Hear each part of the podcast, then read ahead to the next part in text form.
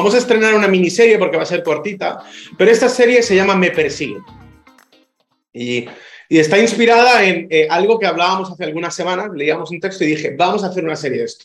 Y hablando con mi, con mi esposa en Dubai le dije, tenemos que hacer Me Persiguen, ahora no es el momento porque a nosotros también nos estaban persiguiendo otras cosas, pero decidimos que había que hacer una serie de Me Persiguen porque eh, es clave eh, entender algo que quiero compartir hoy que creo que puede condicionar la vida de muchos de los que estáis aquí, personal, emocional, psicológica, financieramente. Y voy a volver al pasado un poquito para retornar a donde nació la idea de Me Persiguen.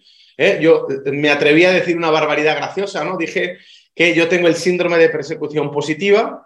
Esto es una nueva patología que me acabo de sacar de la manga, pero es verdad y quiero explicar por qué, ¿no? Pero todo venía porque eh, hace algunas semanas leíamos un salmo, que era el Salmo 23, que está escrito en la Biblia, en la que un tipo que probablemente vivió la vida a lo bestia, ¿eh? Eh, yo creo que si alguien tiene esta filosofía de vida, de, de, carpe diem, de explotar, de sacarle el jugo, de exprimir la vida, bueno, pues David sería un tremendo ejemplo o una tremenda inspiración porque el tipo las pasó de todos los colores, eh, pasó desde pobreza hasta riqueza, por el reinado, por la muerte, amenazas, casi se lo cargan, batallas, un gigante, o sea, eh, eh, el tipo dio para 25 temporadas de Netflix, ¿no? pero él escribió un salmo que para mí mm, con la simpleza que lo escribió fue muy potente. No sé si os acordáis que era el Salmo 23, que es muy conocido, por lo menos para la, gente que, ha tenido relación con el cristianismo, creo que es un, texto bastante conocido, ¿no? que dice Jehová mi pastor, nada me faltará, en lugares delicados de pastos me hará descansar. ¿no? Al final, por hacer un repaso, ¿no? decía Jehová es mi pastor, eh, eh, hablábamos de cómo eh, la expresión del propósito o una de las consecuencias de vivir en propósito es ser pastoreado por Dios, ¿no? Como vivir bajo tu propio pastorado es una jodienda. Y lo digo de corazón, a veces mm, la gente que es expresa de su propia lógica, o yo he sido en ocasiones preso de mi propia lógica, al final acabas en un bucle del que no puedes salir, porque si yo tengo toda la verdad, si yo soy mi propio pastor, si yo no necesito a nadie en mi entorno, al final todas mis decisiones van a ser producto de mis virtudes y de mis defectos, o lo que es lo mismo, voy a ser un deforme porque viviré bien en lo que he aprendido y seré un absoluto desastre en lo que no conozco, ¿no? Eh, qué bonito es cuando mm, entiendes que puedes ser pastoreado, que puede haber alguien que te puede guiar, ¿no? Eso, es uno de los primeros principios del propósito. El descanso de ser pastoreado, el descanso de, que no todo sea siempre una batalla, que, que, lo es, pero que en esa batalla, la batalla de, de ir hacia adelante, bueno, pues eh, tengo un aliado, ¿no? Un pastor en este caso. Hablábamos de nada me faltará provisión, hablamos de abundancia, hablamos de economía, ¿no? De provisión, de la, el, acumulado para una visión. Por eso la palabra provisión, pro, hacia la visión, aquello que me va a financiar la visión. Hablábamos de, eh, en lugares delicados pastos, alimento fresco, no alimento procesado, rumiado y vomitado, copia y pega. No, contenido fresco, fresco, que me nutre, que, que siento que, que, que, no solamente lo saboreo y digo, ostras, esto es, esto, esto es nuevo, esto es potente, sino que además cuando afronto mi vida digo, tengo energía, contenido que me, que me, que me, que me, eh, que me nutre, ¿no? que, me, que me llena de energía. Eh, en lugares dedicados a pastos me hará descansar. Hablamos de descanso integral. Como el descanso es uno de los males, es uno de los dolores de esta sociedad. Eh, confortará mi alma, hablamos de estabilidad emocional, verdad que me guía justicia, me guiará por sendas de justicia, bla, bla, bla. Eh, aunque ande en valle de sombra de muerte, hablamos del blindaje entre precipicios, hablamos de un montón de cosas que, repito, la sociedad hoy eh, mm, sufre por ello, ¿no? Le duele este tipo de cosas, pero acababa con algo, y aquí nació Me Persiguen, ¿no? Que decía, el bien y la misericordia me seguirán todos los días de mi vida. Y yo mencionaba algo y decía, ostras, es que, y lo digo de corazón, yo a veces me he sentido que, que, que, que, me persiguen, o sea, he sentido que el bien y la misericordia me persiguen. De hecho, dice, el bien y la misericordia me seguirán. Fíjate el cambio de paradigma, porque esto es, esto es muy potente, ¿no? Porque hay mucha gente que nos ha enseñado por años, oye, hijo, sé bueno, hijo, busca lo bueno, hijo, procura el bien, hijo, sé misericordioso, pero date cuenta que Aquí David está mencionando algo que es muy potente porque está diciendo no que tú lo vas a buscar, ojo porque el matiz es sutil pero es potente, no que tú lo vas a perseguir, no que tú lo vas a, buscar, sino que es al revés, sino que el bien y la misericordia te van a seguir a ti, te van a perseguir. Y yo en aquella ocasión hablaba de que yo en ocasiones, honestamente, tengo que reconocer este síndrome, ¿no? Este síndrome de que me pasan cosas maravillosas, de que mm, mm, mm, me aparecen cosas en el camino, personas en el camino, cosas que necesito en el momento exacto, de la forma correcta, ¿no? Y hoy quiero hablar de qué dice la Biblia o, cómo podemos producir esto. De hecho, he llamado eh, a, esta, a esta reflexión reubicación para que las bendiciones de Dios me persigan. O sea, ya me he decantado por un secreto.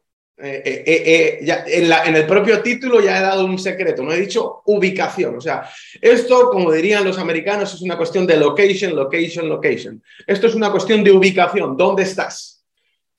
Y en base a esto quiero construir hoy. Y he ido un poquito más adelante porque David no dejó de escribir después del Salmo 23. Él siguió escribiendo cosas, él siguió viviendo aventuras, vivía las piñas, dicho sea de paso. Eh, ya sabéis que en, la antigüedad, en aquellos tiempos, todo eran guerras, movidas, conflictos, patadas y puñetazos. Bueno, pues él siguió con, con su vida de patadas, puñetazos, conflictos y movidas.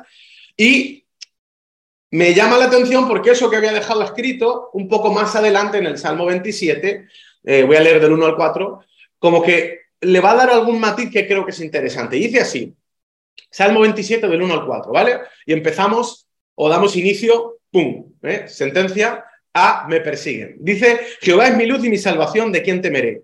Jehová es la fortaleza de mi vida, ¿de quién he de atemorizarme?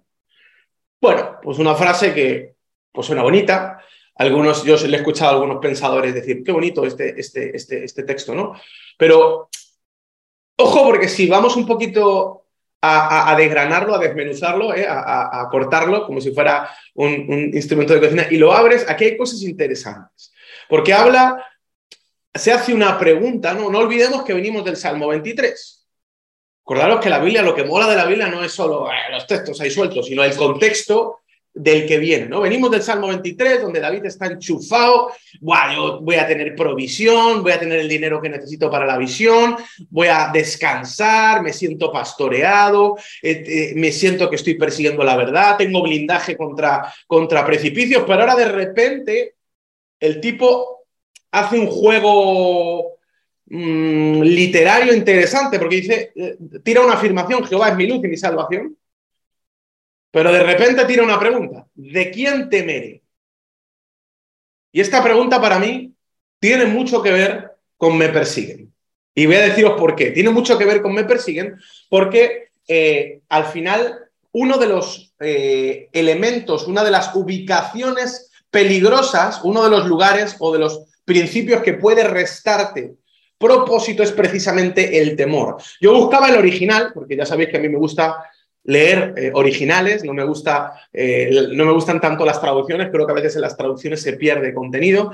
Y la palabra original que utiliza este salmo es la palabra yare, es una palabra hebrea, bueno, se pronuncia yare o, algo así, no, sé hebreo, pero eh, fíjate qué curioso, porque la traducción literal sería moralmente reverenciar algo. O sea, no es un temor de. Porque, claro, en, Occidente o, en el español, la palabra temor tiene diferentes connotaciones, ¿no? Pero en este caso, la palabra temor, de hecho, en la Biblia se usa temor a Dios, no solamente significa tener miedo de algo, que también, sino que tiene diferentes acepciones. En este caso, la palabra significa reverenciar darle lugar, darle respeto. Acordaros que eh, en tantas ocasiones hemos hablado del principio de la honra. De hecho, reverenciar iba a la RAE, a la, Real Academia Española de la Lengua, y es curioso porque no, no, me, no me definían reverenciar, me daban otra palabra, me, referenciaban a venerar, que significa dar culto. Alguno dirá, mm, ¿por qué un, un curso etimológico a estas horas de la mañana? Bueno, ahora voy a explicar ¿Qué luz o qué verdades veo en esta palabra, no en la palabra reverenciar desde la perspectiva del temor? Vamos a hacer el viaje de una forma sencilla. Si rever, o sea, si temer, volvemos a la pregunta, ¿eh? la pregunta es ¿de quién temeré? Si temer tiene que ver con reverenciar algo, reverenciar algo tiene que ver con darle veneración a algo, darle culto a algo, al final lo que está diciendo es, Jehová es mi luz y mi salvación, ¿a qué le voy a dar espacio? ¿A qué le voy a dar culto? ¿A quién más le daré culto? No os preocupéis, lo voy a explicar. Y la pausa no es porque no sepa qué decir, es pausa dramática, ya lo sabéis que me gusta hacerla, para que, que penséis. ¿Qué tiene que ver darle culto a algo? ¿Qué tiene que ver honrar algo con temer a algo? Bueno, aquí voy a hablar del principio del espacio ocupado. Voy a cambiar la pregunta. Lo que está diciendo aquí David es, ostras, Dios, o sea, mi creador es, mi luz y mi salvación. O sea, ¿A qué, más le tengo que dar crédito? ¿A qué más le tengo que dar espacio? ¿A quién le daré espacio? ¿Quién ocupará mi honra? ¿Quién modelará mi cultura? No olvidemos que la palabra cultura viene de la palabra culto. Hasta la gente que se confiesa atea, perdón, pero todos somos todos le damos, cultos a, le damos culto a algo, todos somos adoradores natos, incluso, incluso si adoras a la razón, tu diosa es la razón. Hasta cuando dices que no existe nada, que no crees en nada, crees en que no crees en nada. Por lo tanto, es imposible no creer, es imposible no tener, no dar culto, es imposible no moderar una cultura. Todos tenemos una cultura. Hasta el que dice que no tiene cultura, tiene la cultura de no tener cultura, o lo que es lo mismo. ¿A quién temeré? ¿A quién le daré honra? ¿A quién le daré espacio en mi vida? ¿A qué pensamientos? ¿A qué sentimientos? ¿A qué personas? ¿A qué modeladores de cultura, les voy a dar paso a mi vida. Recuerda que todo lo que honras tiene permiso para producir fruto en tu vida. La persecución de las bendiciones de Dios es un fruto. Lo hemos leído en el Salmo 23. Es parte de ser pastoreado por Dios. Jehová, mi pastor, nada me faltará. Y el bien y la misericordia me seguirán. Ahora, es imposible tener el fruto de que el bien y la misericordia te sigan cuando tú estás honrando algo diferente. ¿Tiene sentido lo que estoy diciendo o no? Sería un poco incoherente querer cosechar kiwis si estoy plantando mandarinas. ¿Sí o no? No soy un genio de, la botánica ni de la, agronomía, pero, pero, pero, pero honestamente, es, es, o sea, fíjate lo que está diciendo David, está diciendo, espera, Jehová es mi luz y mi salvación, ¿De quién temeré? O sea, se está haciendo una pregunta a sí mismo, está diciendo, hostia, ¿a quién le voy a dar espacio? ¿Para qué necesito extras? ¿Para qué necesito abrir puertas de honra a otros que produzcan mi vida? De hecho, tengo que decir esto, probablemente, y sin él probablemente, digo probablemente porque no soy infalible, me puedo equivocar, pero muy posiblemente, muchas de las cosas que vives hoy son fruto de tus puertas de honra. Lo voy a decir de una forma un poquito más intelectual. Mucho de lo que tú vives es fruto de tu cultura, una cultura basada en una escala de cultos, de principios, de pensamientos a los que le has dado espacio. Es en base a una escala de temor. Tus temores han producido cultos, tus cultos han producido una cultura y tu cultura ha producido una vida, unos resultados. Fíjate lo que está diciendo aquí David, no lo está diciendo así, pero, pero la reflexión es potente. Espera, Jehová es mi luz y mi salvación, ¿de quién voy a temer? O sea, si, si, si de verdad yo soy pastoreado por Dios, si de verdad yo tengo una relación con mi Dios, si de verdad yo tengo una, una revelación de propósito, entonces, un momento, ¿de quién temeré? ¿A qué le temo? ¿A qué, le ¿A qué más le voy a dar culto? ¿A qué más le voy a dar espacio? ¿A qué más le voy a dar permiso para producir frutos en mi vida?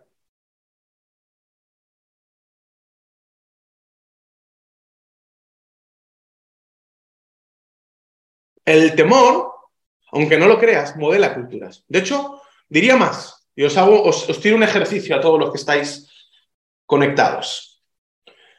De la cultura actual, no sé, la cultura española, la cultura occidental, la cultura europea, la que queráis, ¿qué pensamientos,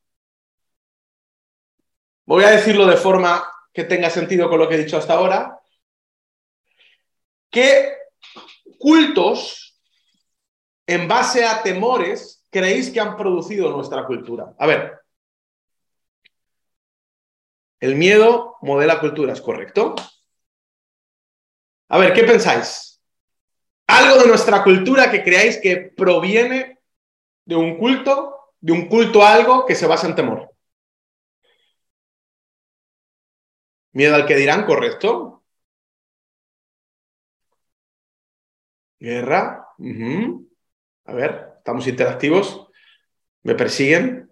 Miedo a ser pobre, muy bien, me gusta. Mira, voy a usar ese que, ha tirado Priscila porque lo tengo aquí escrito. Por ejemplo, un ejemplo interesante. El otro día, bueno, compartí a alguien, lo he visto muchas veces, pero seguro que lo habéis visto, una entrevista que le hacen a Antonio Banderas en El Hormiguero, en la que él habla de la diferencia entre emprender en Estados Unidos y emprender en España. ¿La habéis visto? Bueno, le hacen una entrevista y, Antonio Banderas, un tipo que evidentemente por haber vivido en Estados Unidos y vivido en España puede comparar, decía, en España tenemos un problema con los emprendedores y es que todo el mundo quiere ser funcionario. O sea, un país en el que nadie quiere tener ideas, en el que nadie quiere arriesgarse, en el que tenemos por sistema el dogma de que, uff, invertir, arriesgarse, tirar una idea es, es, es, es algo malo, es un país que acaba bueno, pues sirviendo, yo no tengo nada en contra de los funcionarios, pero está claro que al final si los funcionarios viven del Estado y el Estado vive de los impuestos de los que se atreven, al final es una cuestión lógica. No voy a hablar de política económica, no me he metido aquí ahora, o sí, porque ya sabéis que siempre tengo la jardinería puesta aquí, me meto en todos los jardines, pero está claro que si, si, si, hay que sostenerlo, es sencillo. Si, no hay dinero, ¿cómo pagamos a los funcionarios? ¿no? y hablaba de la diferencia que había en Estados Unidos, donde hay una cultura o hay una forma de pensar en la que lanzarse, crear algo, eh, eh, eh, atreverse, arruinarse incluso es algo bueno. Aquí tú cuentas que te has arruinado y la gente te mira como diciendo, hostia, este tío es peligroso, ¿no?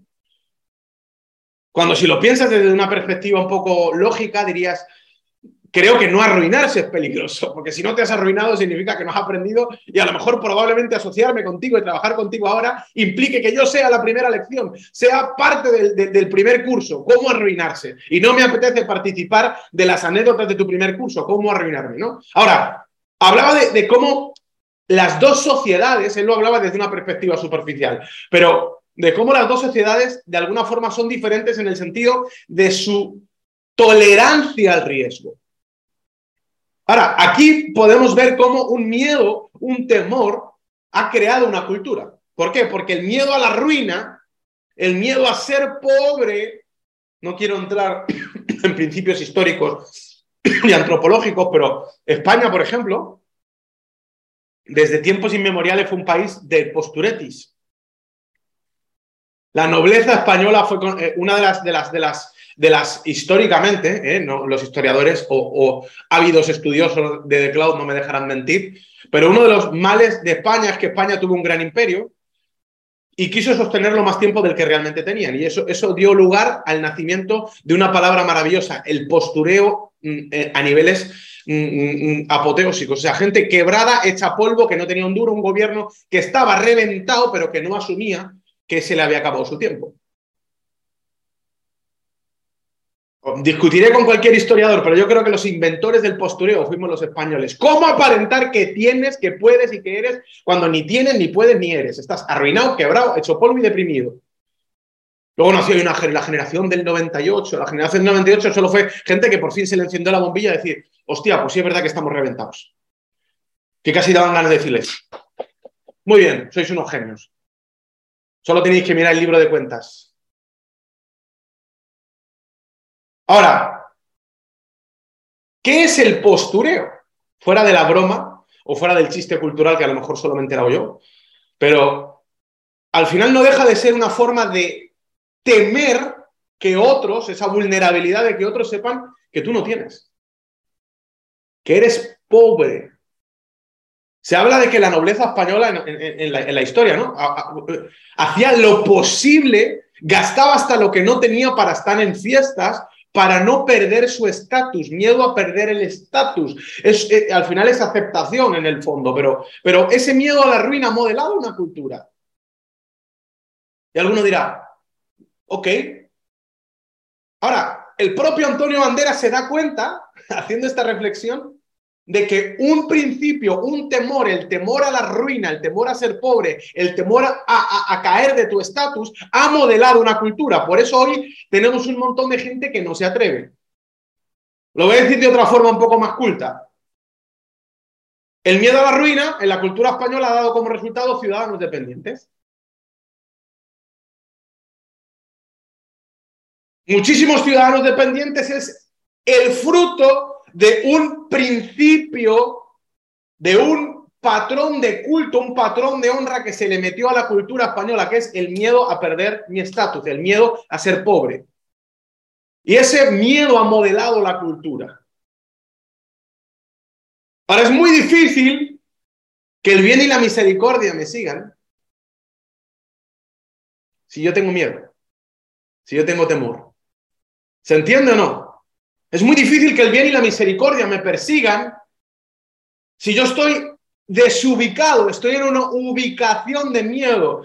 Por eso el propio David, el mismo escritor que escribió el bien y la misericordia me siguen, dice, eh, espera, que Jehová es mi luz y mi salvación, pero ¿a quién le voy a dar espacio? ¿A qué pensamientos, a qué temores, a qué cultos, a qué valores le voy a dar permiso en mi vida? Porque si le doy permiso a los valores incorrectos, estos valores incorrectos me van a desubicar y, y si esto es una carretera en la que el bien y la misericordia me van a seguir, lo que no puedo permitir es que el temor me, me saque de la carretera, me desvíe, me bifurque y pierda el estatus en el cual el bien y la misericordia me siguen. Pero no es el único miedo. ¿Cuántos habéis oído hablar de los epicúreos? Hoy estoy, muy filosófico, no sé por qué, estoy en modo culturetti. Una escuela de pensamiento griego que venía a decir que el dolor, que la felicidad se basaba en, en, placer. Ahora, aunque no lo creas, Occidente ha creado cultura bajo este valor, bajo este culto, bajo esta honra. El dolor es malo. ¿Sí o no? Y alguno dirá, ¿qué barbaridad va a decir este? ¿Va a hablar de, masoquismo? No, no voy a hablar de masoquismo. Estoy diciendo que no todo el dolor es malo. Al final, si una sociedad se modela bajo el patrón de que el dolor es malo, lo que vamos a tener es una, como consecuencia, es una sociedad de ciudadanos débiles. Porque pregúntale a cualquiera que tenga un poquito, pregúntale a Martín, cualquiera que tenga un músculo, ¿cómo se crea un músculo? Con caricias, ¿verdad? Olfativo, con, con experiencias sensoriales, con aromaterapia. Yo mm, respiro el cedro y me acarician y cuando salgo, musculazo, ¿verdad? ¿Sí o no? y los niños nacen por la cigüeña. Vienen de París, tú vas a París, te tomas unos escargots y después te traes un niño. Es un proceso placentero y maravilloso. ¿Cuántas de las cosas más valiosas que tienes en tu vida, lo que realmente vale, lo has obtenido a través de un proceso que en su momento tu mente pensó que era dolor? Un gran evento del que te sientes orgulloso en el proceso, vaya que se ha dolido. ¿Sí o no, Maya? Que te veo sonreír. Tantas cosas que fueron dolorosas o que parecieron dolorosas, pero que fueron el, la antesala de algo maravilloso. Una sociedad que tiene como valor, que honra el placer momentáneo, está jodida. Ayer veía una historia de alguien que, una psicóloga que decía algo maravilloso. Decía que la disciplina tiene que ver con la potestad o la autoridad. Bueno, no lo decía así, esta palabra la, la he puesto yo, pero para postergar la recompensa. Una sociedad que se basa en la recompensa inmediata y le tiene miedo al dolor, al final crea ciudadanos débiles. Yo hoy veo niños que los soplas y se rompen. Perdón, padre, disculparme. Me voy a meter donde no me llaman, ¿ok? Pero, pero, pero ya sabéis que soy el jardinero, así me apodan. ¿eh? Tengo aquí mis, mis plantitas levantadas, pero Ay, es que no quiero que a mi niño, no quiero que, coma tierra, no quiero que le digan, no quiero que le hagan, no, no, porque vamos a educarlo positivamente. Hablaba hace, una, hace unas semanas, con, bueno, hace unos meses con una psicóloga que decía que hablaba de la educación positiva. No, no, creáis que voy a frivolizar. Bueno, sí lo voy a hacer, pero si queréis algún día entro en detalles de por qué, ¿no? Pero, pero tengo poco tiempo para, para explicarlo, por eso voy a ser un poco bromista, pero decía, si vas a educar a tu hijo una educación positiva, más te voy a hacer un meeting y ser gobernante mundial, porque aunque tú le quieras educar en una burbuja positiva, en el momento en que tu hijo o tu hija se enfrente al mundo o le explicas a su jefe, a sus compañeros, a sus amigos, a, la gente del gobierno, a, todo el mundo, que este niño hay que tratarlo bien porque está siendo educado en la doctrina, en la psicología positiva, o les convences a todo el mundo que estás jodido, porque cuando tu hijo salga del positivismo, de la burbuja magnífica en la que tú lo estás sumiendo y se tope con alguien, con una mujer o con un hombre que le parta el corazón, el drama va a ser acojonante. Porque va a descubrir que quizá la vida no es tan positiva. Yo hoy veo, perdón, lo digo, gente, y, y yo incluido, ¿no? Somos una sociedad cada vez más débil.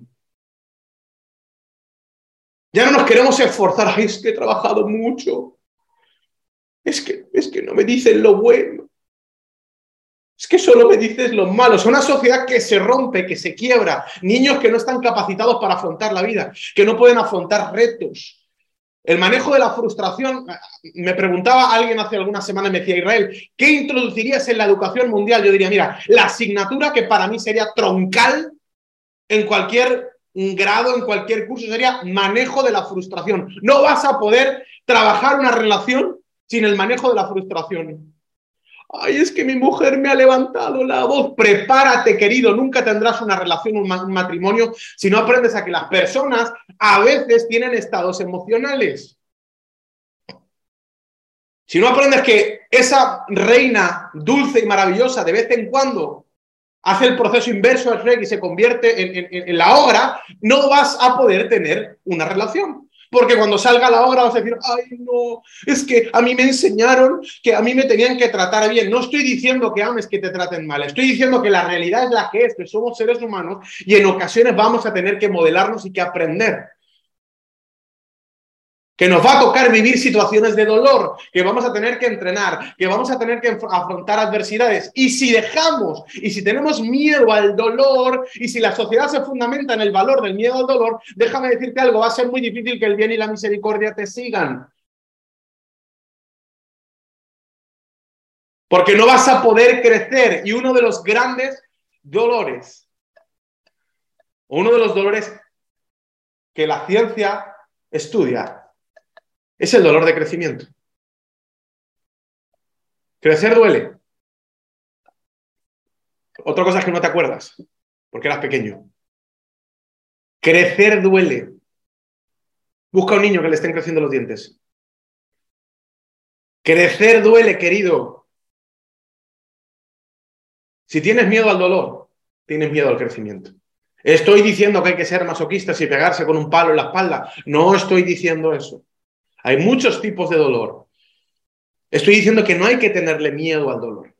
Hay que saber qué dolores quiero y qué dolores no quiero. Porque una sociedad fundamentada bajo el miedo a la ruina o bajo el miedo al dolor es una sociedad dependiente o débil. El miedo no será, no aceptado, el miedo... Hay 400.000 miedos. Esto, esto fíjate qué potente lo que está diciendo David. Oye, Dios es mi luz y mi salvación, que Jehová es mi pastor, que aquí te, que el bien y la misericordia me van a seguir, pero espera un momento, ¿a quién voy a tener? ¿Voy a permitir que en mi escala de cultura entren cultos incorrectos? ¿A qué le tienes miedo? ¿A qué le tienes miedo? Porque ahí hay una pista, ¿eh? Si hay algo a lo que le tienes miedo, ahí hay cosas que probablemente te están dando una patología. Ahora, mira, me gusta, a mí la Biblia ya sabéis que me vuelve loco porque es que las palabritas se las traen. Cada palabrita tiene encanto, porque dice, Jehová es la fortaleza, mismo versículo, versículo 1, Jehová es la fortaleza de mi vida, ¿de quién he de atemorizarme? parecería una, una redundancia, ¿no? Parece poesía. ¿De quién temeré y de quién he atemorizarme? Parece que, David está haciendo poesía. Pues no está haciendo poesía, querido, porque la palabra que utiliza es otra. La palabra temer utiliza la palabra yare, que tiene que ver con moralmente reverenciar algo, darle reverencia, darle espacio. Paréntesis. ¿Quieres dejar de tener temor? Quítale autoridad a tus pensamientos, quítale autoridad a lo que te da miedo. Quítale espacio. Si estás constantemente pensando en lo que te da miedo, más miedo te va a dar. Quítale, ¿sabes cómo, cómo, cómo se sube uno a una montaña rusa esas de que, caen si nunca te has subido y estás acojonado pensando en otra cosa, querido, quita el espacio, te subes, te pones el cacharro, y no digo que tenga que ser ese el ejemplo, pero. Y, y, dejas de pensar en ello y cuando has caído dices, ostras, lo he sobrepasado. Sí que podía. La forma de quitarle autoridad al miedo es quitarle reverencia, es quitarle honra. Si le das honra a lo que te da miedo, al final va a producir frutos en tu vida. Ahora dice, ¿de quién he de atemorizarme? Mira, la palabra que utiliza aquí David, el original, es que el hebreo es riquísimo, en, el léxico hebreo brutal. Dice quedar azorado. Esa es la traducción. Y alguno dirá, azorado. ¿Quién usa esta palabra ya en, este siglo? Bueno, Real Academia Española de la, de la Lengua dice azaroso, quien tiene abundantes percances, riesgos, contratiempos y dificultades. Tócate los pies. Hashtag me persiguen. Lo que pasa es que me persiguen los que no quiero. ¿Tú has visto esta gente que hace bromas y dice, es que yo soy un cenizo, tío? Es que, o sea, lo que no me pase a mí, es que yo, yo, yo o sea, yo soy, un, soy, soy una fuente de destrucción. Donde yo aparezco, o sea, mm, parece que, que, que que revierto los polos, o sea, que, que, me cargo los imanes. O sea, soy una persona que, hago que la, me, sale todo mal. Últimamente no acumulo más que desgracias. Bueno, pues, eh, aquí lo está diciendo. David está diciendo, ¿de quién temeré, pero también de qué me he de atemorizar? ¿De quién he de atemorizarme? O lo que es lo mismo. Ojo porque el temor también produce persecución. Todo que es persecución de desgracia. El temor produce la persecución inversa a la fe. Si la fe produce que el bien y la misericordia te sigan, el temor produce que las desgracias te acompañen. Mira lo que le dijo Jesús a un ciego sano le dijo, esto está en Mateo 9:29, no lo busquéis. Entonces les tocó los ojos diciendo, conforme a tu fe os sea hecho. Lo que es lo mismo, aquello que te crees es real. Conforme a tu fe se ha hecho. Job decía, me pasó lo que me temía. No te jode, porque como lo temías, por eso te pasó. ¿Sabes por qué no me pasa a mí? Porque no me lo temo. Alguno dirá, es que esto está fuera de toda lógica. Lo hemos dicho 40 veces, la lógica es una herramienta maravillosa, no hablaré yo en contra de la lógica, pero tiene sus limitaciones. Donde la lógica se queda a mitad de camino, llega la fe. Hasta la lógica, hasta las matemáticas, hasta la ciencia dice que existe la excepción que confirma la regla. La fe es aquel, aquella puerta que te lleva a la excepción que confirma la regla. Si tú estás creyendo, si tú estás hablando, si tú estás dando espacio, como hemos dicho antes, si en tu escala de honra estás dando culto y es parte de tu cultura, el temor, el bien y la misericordia no te van a seguir. Pero no solo es que no te van a seguir el bien y la misericordia, es que te van a perseguir las desgracias. Hashtag me persiguen.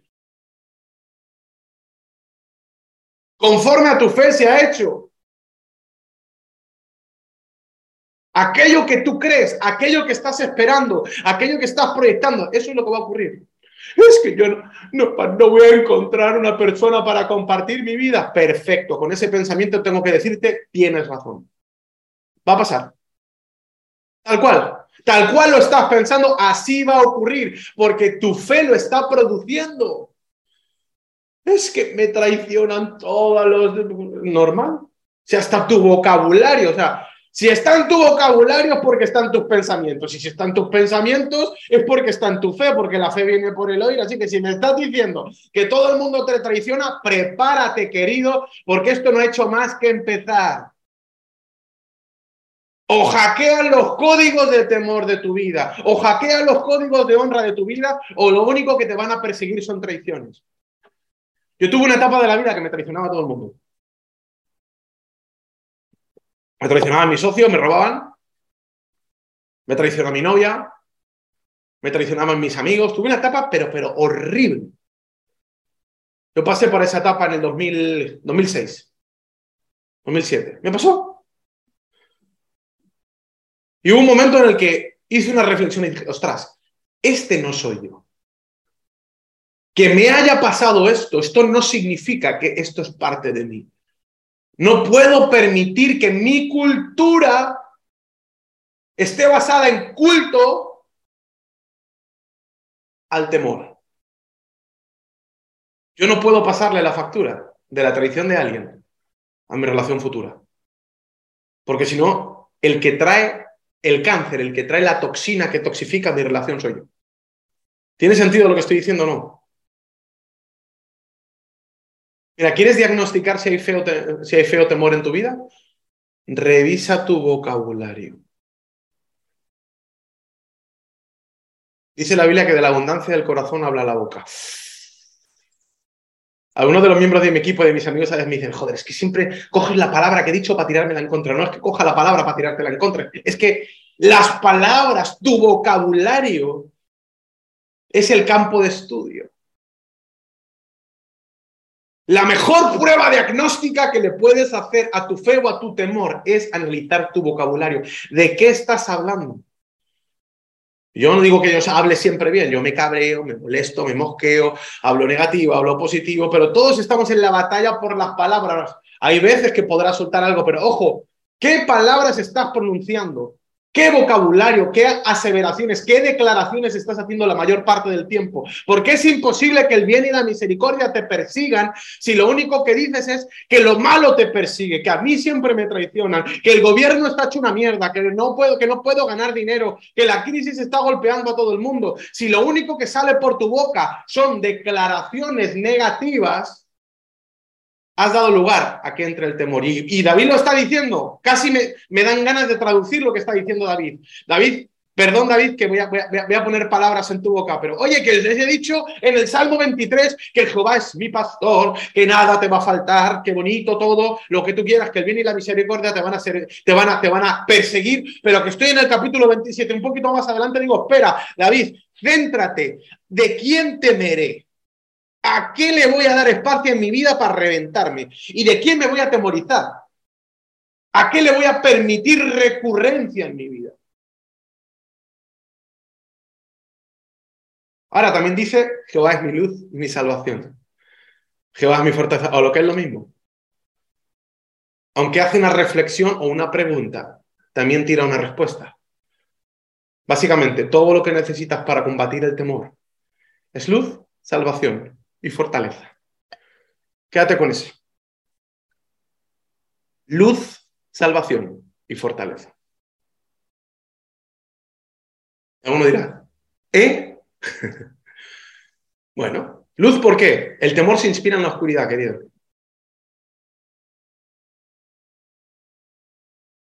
Dicen por ahí que nos da más miedo lo que no conocemos que lo que conocemos. La batalla del temor normalmente no está con las cosas reales. La, batalla del temor normalmente es con la fe, con, las creencias irreales. Yo no sé yo me acuerdo cuando era pequeño, mi padre hacía algo terrorífico. Yo, yo no, no, sé si ha habido padres tan torturadores como el mío, que decía, o sea, estaba con alguien y mi padre me quería, no sé, me quería disciplinar y me decía, hijo, súbete al cuarto que ahora subo yo. Yo no sé si alguno tuvo un padre así, ¿no? Pero yo, casi me daban ganas de decir, papá, pégame una paliza aquí ahora mismo, pero, pero, pero no me mandes a mi cuarto una hora a reflexionar en qué va a pasar. No dejes que mi imaginación construya las, los diferentes mecanismos de tortura de la Inquisición que tú vas a aplicar para torturarme. O sea, mi mente en esa hora en la que mi padre iba a subir a, echarme la bronca o a castigarme, mi, mente había construido 150 mecanismos de tortura ancestral en el que yo pensaba que mi padre me iba, me, iba, me, iba, a torturar y luego me pegaba cuatro azotes y me iba a la cama diciendo, joder, pues no ha sido para tanto. Si me hubiera pegado los cuatro azotes de una, me hubiera ido mucho más tranquilo. ¿Para qué, ¿Para qué tanta tortura? ¿Para qué tanta maldad? Bueno, así funciona el miedo. Así me portaba, dicen por ahí, sí, es verdad, me lo merecía. Pero a veces es peor lo que creo que va a pasar que lo que realmente pasa, ¿sí o no? ¿A cuántos os ha pasado? ¿Por qué la luz es un mecanismo anti-temor? Muy sencillo. Porque el temor se inspira en la inconsciencia, en la oscuridad, en lo que no sabes. Traer a la luz a tu creador y sus bendiciones es una fortaleza. Es un seguro antitemor. Si yo no sé quién está detrás, qué está pasando, pienso que la vida es un conjunto de putadas. Algunos me dicen a mí que soy un optimista nato. Me da igual cómo me llamen. Claro que soy optimista. Créeme que los que me conocen saben que, que, como analítico que soy, como persona, el optimismo no es algo innato en mí. Es algo que he ido desarrollando. Yo depende del día, depende del momento, yo puedo, puedo construir mi estrategia, puedo ver cosas buenas, cosas malas. No soy Lorenzo, ser de luz, que lo ve todo positivo. Nada, estoy bromeando, pero, pero es verdad, es, impactante Lorenzo. A mí nos, nos, inspira a muchos de nosotros ese, positivismo que él tiene. Bueno, eh, ahora, el mecanismo que en mi vida ha producido optimismo ha sido la luz. Jehová es mi luz y mi salvación, ¿de quién temeré? O sea, si yo tengo la luz de Dios, si yo tengo la luz del propósito de Dios en mi vida, entonces el temor no tiene lugar. Al igual que si Jehová es mi pastor, nada me faltará. Ojo porque ese matiz es importante. Cuando tú tienes un creador, todo tiene un sentido. Lo hemos dicho muchas veces. ¿Por qué un tipo tan lógico como tú, Israel, cree en Dios? Muy sencillo, porque si no, nada tiene sentido. Sin creador no hay propósito. Si somos un accidente cósmico, que por cierto, matemáticamente está lejos de lo imposible, si somos un accidente cósmico, no hay propósito. ¿Para qué estamos en la Tierra? ¿Para qué me relaciono? Tonto el último. A patadas, a puñetazos y que se joda todo el mundo y aquí voy a vivir lo mejor que pueda, el tiempo que pueda. Y ya nos ha enseñado la sociedad que bajo ese paradigma nos destruimos los unos a los otros y lo único que alcanzamos es tristeza, desolación, depresión, destrucción de los seres humanos. Ahora, si hay un creador, si hay propósito, si hay diseño, si hay objetivo, y yo persigo eso, incluso hasta la gente que no cree en Dios dice, mira, es bueno que la sociedad crea en Dios porque por lo menos la calma. Dilo como te dé la gana. Si hasta pragmáticamente, de, forma lógica, llegas a, llegas a la conclusión de que la fe es un mecanismo necesario para el ser humano, probablemente no te has dado cuenta, pero es porque fuimos creados así. Fuimos creados con un mecanismo para relacionarnos con Dios. Cuando tú tienes un creador, cuando hay luz, la vida ya no es un conjunto de putadas. La vida es un conjunto de desafíos.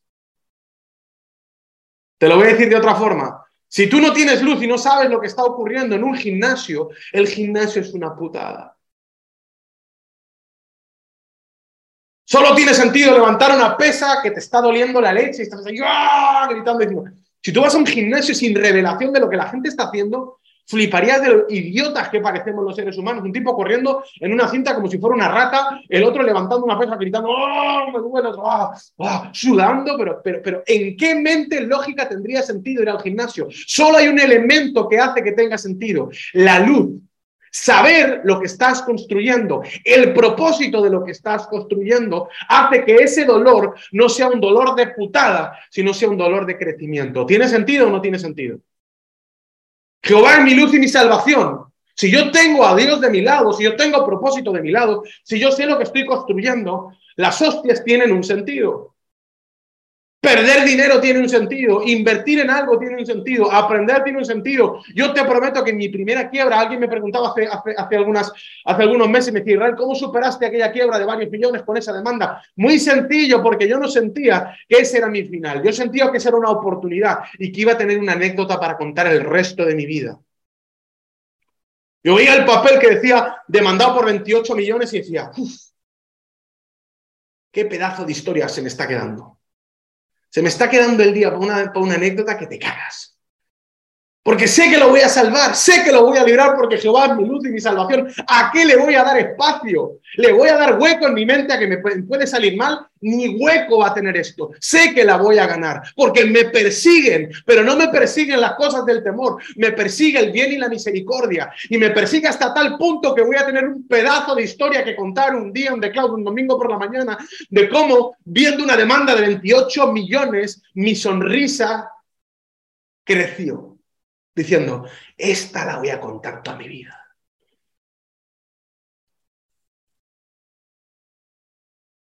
¿Qué diferencia?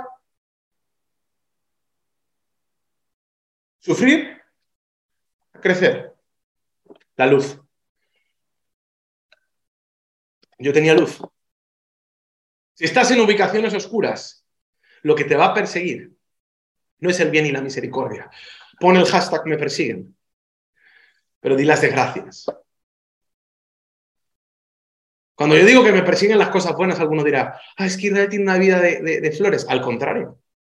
Depende cómo la mires. Si la miras con otra óptica, puedes pensar que es todo lo contrario. Algunos de mis socios dicen, hostia, vais a ir con Israel, prepararos porque os va a pasar de todo. A mí me pasa de todo. Pero de todo. De todo. De todo. Yo ah, le contaba a, algunas personas hace unos días de que inspiro algunos de mis procesos en mi vida. Yo no, yo no fui un, mi gran estudio o el objeto de mi gran crecimiento no ha sido otro que el de mis grandes hostias. He pasado por ruinas, quiebra, matrimonio casi destrozado antes de casarme, mm, mm, movidas mm, físicas, historias en, lugares recónditos, casi me muerde un caimán haciendo voluntariado, casi me matan los narcos en México. He pasado 14 mil millones de cosas. Y alguno diría, ay, te persiguen las desgracias, ¿no? Porque tengo luz. Y la luz es la que ha marcado que esas oportunidades, esas situaciones no fueran putadas, no fueran oportunidades. Mira lo que dice Romanos 8:28. Y sabemos que a los que aman a Dios todas las cosas les ayudan a bien. Esto es, a los que conforme a su propósito son llamados. Tócate los pies. Si no hay propósito,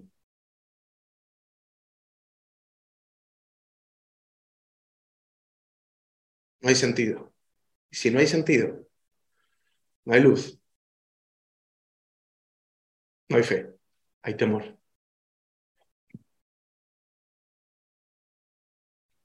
Mi luz y mi salvación y mi fortaleza.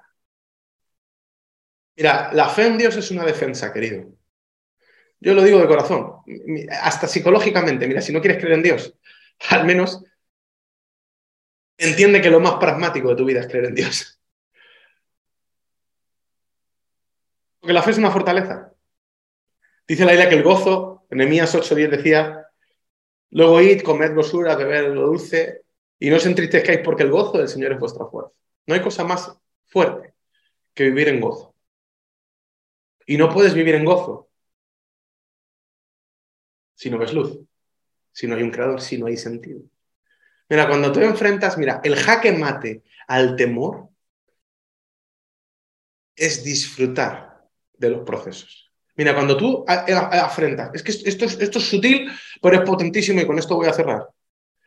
Si tú logras enfrentar las adversidades desde el gozo, jaque mate al temor. Lo voy a decir de una forma poética para que quede para frase de Insta, para los communities. Si enfrentas las adversidades con gozo, serán un escalón y no un tropiezo.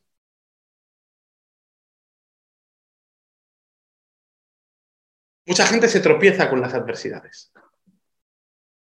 Me han demandado. Es que me han dejado. Es que soy muy mayor para conseguir pareja. Bueno, por lo menos no te vas a equivocar. Has aprendido muchas cosas. Mejor 10 años de matrimonio buenos, a lo mejor, que haberte casado con 20. Gozo Mira, cuando te puedes reír, cuando puedes disfrutar de un proceso. Mira, cuando vas al gimnasio y ya amas ese sentimiento medio masoquista de, entrenar, perdóname, pero la, la salud es una consecuencia. Repito, si enfrentas las adversidades con gozo, estas serán un escalón y no un tropiezo. Me persiguen. ¿Cómo no me van a perseguir si hasta cuando me va mal me va bien? O sea, ¿qué es el jaque mate? O sea, si hasta cuando el mundo interpreta, la sociedad interpreta que me está yendo mal, a mí me está yendo bien, te han dejado. No, no me han dejado. Me he ahorrado un divorcio. Más adelante. Toma, golazo por la escuadra. Ay, es que mi matrimonio lo está pasando mal. Genial, ya tienes una historia nueva. Ya tienes una nueva conquista que lograr. Es que me estoy arruinando, es que estoy muy solo. Estupendo. Así vas a valorar a tu pareja. Es que estoy pasando una enfermedad. Estupendo, tienes un reto para contar. No que querías inspirar al mundo. Pues inspira con tu sonrisa. Cada pelo que se te cae de cáncer. La gente no te pueda mirar ni al pelo, porque tu sonrisa le desmonte la cara y hagas que la gente le den escalofríos cuando vea la actitud con la que enfrentas, el gozo con el que enfrentas las adversidades, porque el gozo hace que las adversidades sean un escalón. No es que la vida sea de color de rosa, ay, me persiguen las bendiciones, no, es que hay luz. No somos idiotas, somos hijos, somos pragmáticos, tenemos propósito y sabemos a dónde vamos. Cuando sabes a dónde vas, puedes mirar las adversidades diciendo, súbeme la escalón, que yo puedo con más. Que si yo tengo que llegar hasta allí, necesito subir, necesito crecer, necesito avanzar. Y cada error, cada adversidad, cada dificultad es una oportunidad. Me persiguen, mira, me persiguen las bendiciones y cuando me pasan cosas adversas, me persiguen las oportunidades. Cuando tú ya detectas que, que, las adversidades son las oportunidades que Dios pone en tu vida para ir al siguiente nivel, dices, hostia, es que esto ya es, esto es de jaque mate. O sea, cuando me va bien, porque me va bien, y cuando me va mal, porque me estoy preparando para que me vaya mejor. O sea, es que es vamos. ¿Cómo no voy a ser, cómo no voy a ser optimista? ¿Cómo no voy a sonreír? ¿Cómo no me voy a alegrar? pero, pero Israel, si, si, te, ha ido, no me ha ido mal, he aprendido, estoy vivo, estoy sano, Sale el sol, tengo gente a mi lado, maravillosa. Casi me atrevo a decir mi, mi salmo en el siglo XXI, salmo 27. Si, si Dios es mi luz y mi salvación, ¿a qué narices le voy a dar lugar? ¿A que tengo que enfrentar una quimioterapia? Vamos para allá. Voy a hacer luz, me voy a plantar allí en esa sala. Me van a brillar los ojos de tal forma que todo el mundo que esté en esa sala salga inspirado por mí. He quebrado mi negocio. Siempre quise escribir un libro. Ya tengo historia para poder escribir un libro. estoy soltero con 98 años. Ya tengo un, libro que escribir. ¿Cómo, era, ¿Cómo enamorarte a los 99? Bestseller seguro si lo hubiera escrito a los 70 no tiene tanto poder. Qué bueno es Dios conmigo. Me persiguen las oportunidades, me persiguen las bendiciones, me persigue lo bueno. Porque hasta lo que viene de curva me sirve para aprender y cuando aprendo se convierte en bueno. Termina David escribiendo, cuando se juntaron contra mí los malignos, mis angustiadores y mis enemigos para comer mis carnes, ellos tropezaron y cayeron.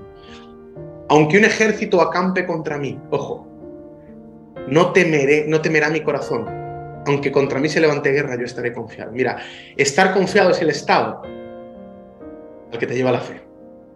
Yo estoy confiado. Es que eres un poco inconsciente. Vale. O a lo mejor soy tan consciente que me doy cuenta que tu conciencia no vale. ¿De qué me sirve ser consciente si eso me lleva a estar amargado? Llámame inconsciente pragmático. O llámame tan consciente que necesito ser consciente de que necesito cierta inconsciencia. O lo voy a decir más enrevesado y filosófico todavía. Llámame tan consciente que entiendo que la conciencia no me alcanza y que detrás de la inconsciencia está la fe y está la confianza en ser pastoreado por Dios. Eres tan consciente que vives una vida de mierda. Yo soy tan consciente de que necesito inconsciencia, que confío en un Dios, que es creador, que me otorga propósito, que le da sentido hasta el último de mis desafíos. Y por eso vivo confiado. Termino con este versículo. Dice, fíjate la conclusión a la que llega David. Y siento mucho a Dios ahora mismo cuando digo esto. Dice, una cosa he demandado a Jehová y esta buscaré.